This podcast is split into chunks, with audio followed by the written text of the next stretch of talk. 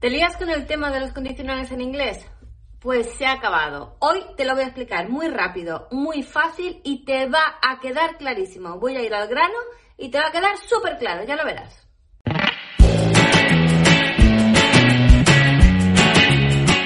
Hi there, soy Sila Inglés y estás en mi canal para aprender inglés de una manera diferente. Hay tres condicionales en inglés, bueno, en realidad hay cuatro si cuentas que está el condicional cero, pero consideremos que hay tres condicionales en inglés y la palabra clave será if. Pues hoy vamos a ver los condicionales en inglés. No me voy a meter en los mixtos, eso para otro vídeo. Quiero que tengáis súper claro, que os queden súper claros del 0 al 3. El condicional 0 se refiere a verdades universales. ¿Qué significa eso? ¿Qué es lo que ocurre siempre que se da esa condición? Es decir, existe una condición para que se produzca una consecuencia. Ejemplo fácil. Si corro, me canso. If I run, I get tired. Entonces, ¿cuál es la estructura del zero conditional? If, presente simple, más presente simple. If I run, I get tired. Otro ejemplo. If I study, I pass the exam. En negativo, if I don't study, I don't pass the exam. Si no estudio, no apruebo el examen. If I train, I win. Si entreno, gano. If I don't train, I don't win. Si no entreno, no gano. Ese es el zero conditional. Súper simple. If, presente simple, más presente simple. Como veis, la estructura es súper parecida al condicional en español. Y, por tanto, se podría sustituir en algunos casos por when, cuando. When I'm late, My father takes me to school. Cuando llego tarde, mi padre me lleva al cole. Que es lo mismo decir, if I'm late, my dad takes me to school. Si llego tarde, mi padre me lleva al cole. When or if, both are correct. Luego tenemos el first conditional. Fijaros, first. Epsilon invertida, el sonido first. El mismo sonido que work, que bird, que third, que girl, skirt world, first. Ese sonido lo tenéis aquí. Eh, ¿Cómo se pronuncia la epsilon invertida? Al first conditional también se le llama el condicional real. ¿Por qué? Porque se refiere a hechos reales o probables que pueden suceder en un futuro. La estructura es súper fácil, es igual a la de antes, lo que pasa es que aquí le añadimos el will, la marca de futuro will. Fijaos en este ejemplo. Si vendo mi casa, te compraré un coche.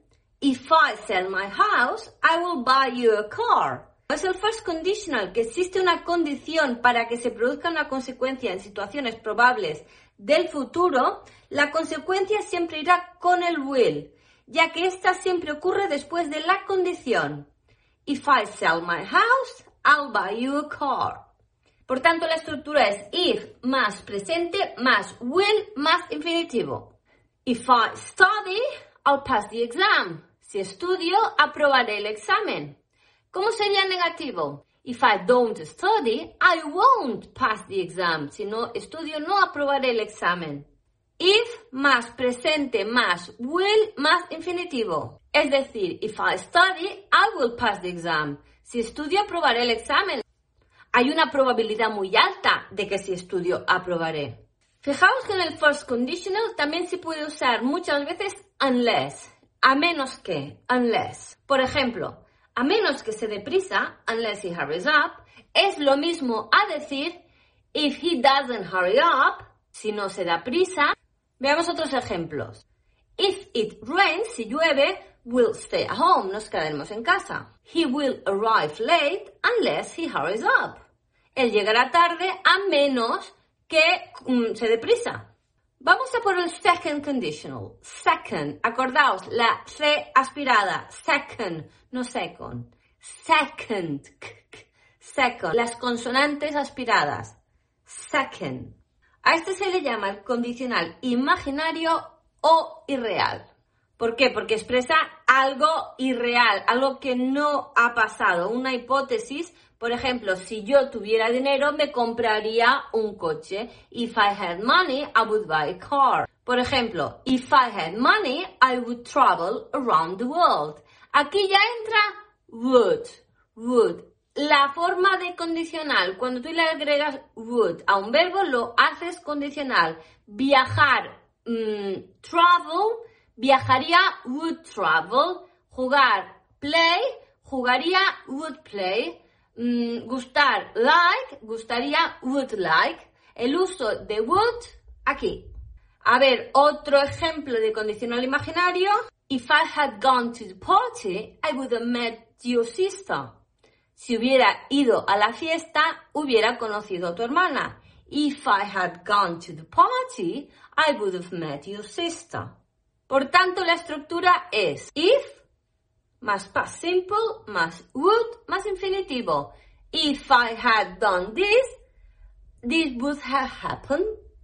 ¿Qué pasa cuando usamos el verbo to be con el second conditional? Resulta que sabemos que el verbo to be en pasado, en primera persona y en tercera es was. Pero siempre que usamos el verbo to be en conditional, utilizaremos eh, la forma plural del verbo to be. Where. Lo usaremos para todas las personas. Primera, segunda, tercera singular. Primera, segunda, tercera plural. Where. Hay gente que usa was. If I was um, taller, I would mm, get that dress. Sí, mm, hay mucho uso del was en vez del were.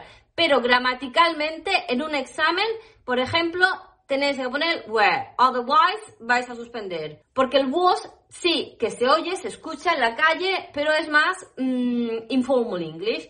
Lo gramaticalmente correcto es were. If I Were a Boy, como esa canción de Beyoncé. Eh, se usa el were porque es la manera que tiene el inglés de mostrar que algo es hipotético.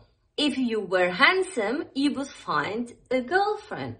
If she were a nice person, she would have many friends. If we were rich, we would buy that house. Si fuéramos ricos, compraríamos esa casa. If I were you, I wouldn't do that. Si fuera tú, no haría eso. If I were you. Esta expresión es muy importante, muy común y muy útil. If I were you, I would be careful. Si fuera tú, iría con cuidado. The third conditional, third. Epsilon invertido otra vez. Third, first, Thursday, work, word, bird, girl, no beard, girl, work, world. ¿eh? Epsilon invertida, ya os la puse por ahí arriba. Um, the third conditional. A este se le suele llamar the past conditional, el condicional de pretérito, porque se refiere solamente a cosas que ocurrieron en el pasado con resultados hipotéticos. ¿Qué coño significa eso? Se usa para expresar resultados hipotéticos de una situación pasada. Os doy un ejemplo muy claro para que lo entendáis.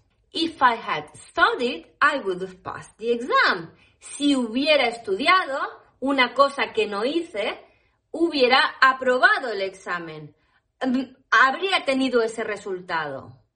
¿Cuál es la estructura entonces? If, past perfect, would, have, participio. Repito. If, past perfect, would, have, Participio. Se usa, recordad, para expresar resultados hipotéticos de una situación pasada. Veamos otro ejemplo. If he had gone to your house, he would have met your friends. Si hubiera ido a tu casa, hubiera conocido a tus amigos. If I had met your sister last week, I would have given her the book. Si hubiera visto, me hubiera encontrado con tu hermana la semana pasada, le hubiera dado el libro. Parece complicado, pero no lo es. Recordad muy claramente esta estructura. If más past perfect, más would, más have, más participio. Va, otro ejemplo más para tenerlo súper clarísimo. If I had got to the airport on time, we would have caught our flight. Si hubiéramos llegado al aeropuerto a tiempo, hubiéramos pillado el vuelo. Bueno, espero que os haya quedado mucho más claro el tema del condicional. Sé que puede ser lioso, pero con lo que lo repasáis un poquitín os va a quedar muy claro. Esta infografía que os he ido poniendo aquí trocitos, os la dejo aquí en un enlace a mi blog para que lo podáis repasar. Ahí también tenéis algunos ejercicios para ir practicando. Es mucho más fácil de lo que parece. Lo que pasa que como hay tanto what if, presente al pasado, el inglés y todo eso, parece un lío. Pero con un poquitín de práctica os aseguro que os va a salir de Solo deciros que me encantaría que suscribierais a mi canal, que le deis al botoncito rojo, subscribe y que le deis a la campanita para que os lleguen las notificaciones de mis vídeos. Cada vez que me sale una notificación de You have a new subscriber, I get so happy. If you subscribe to my channel, I get so happy. ¿Qué tipo de condicional es este? Ponedlo en la zona de comentarios. ¿Qué tipo es? ¿El 0, el 1, el 2 o el 3? Uh, zero, first, epsilon invertida, second, mm, eh, aspiradas, third, epsilon invertida. Acordaos de darle a la campanita para que lleguen las notificaciones. Y bueno, seguidme en mis redes sociales, uh, Instagram, Facebook, Twitter, Pinterest, arroba aprende inglés Sila. Y nada, nos vemos muy prontito.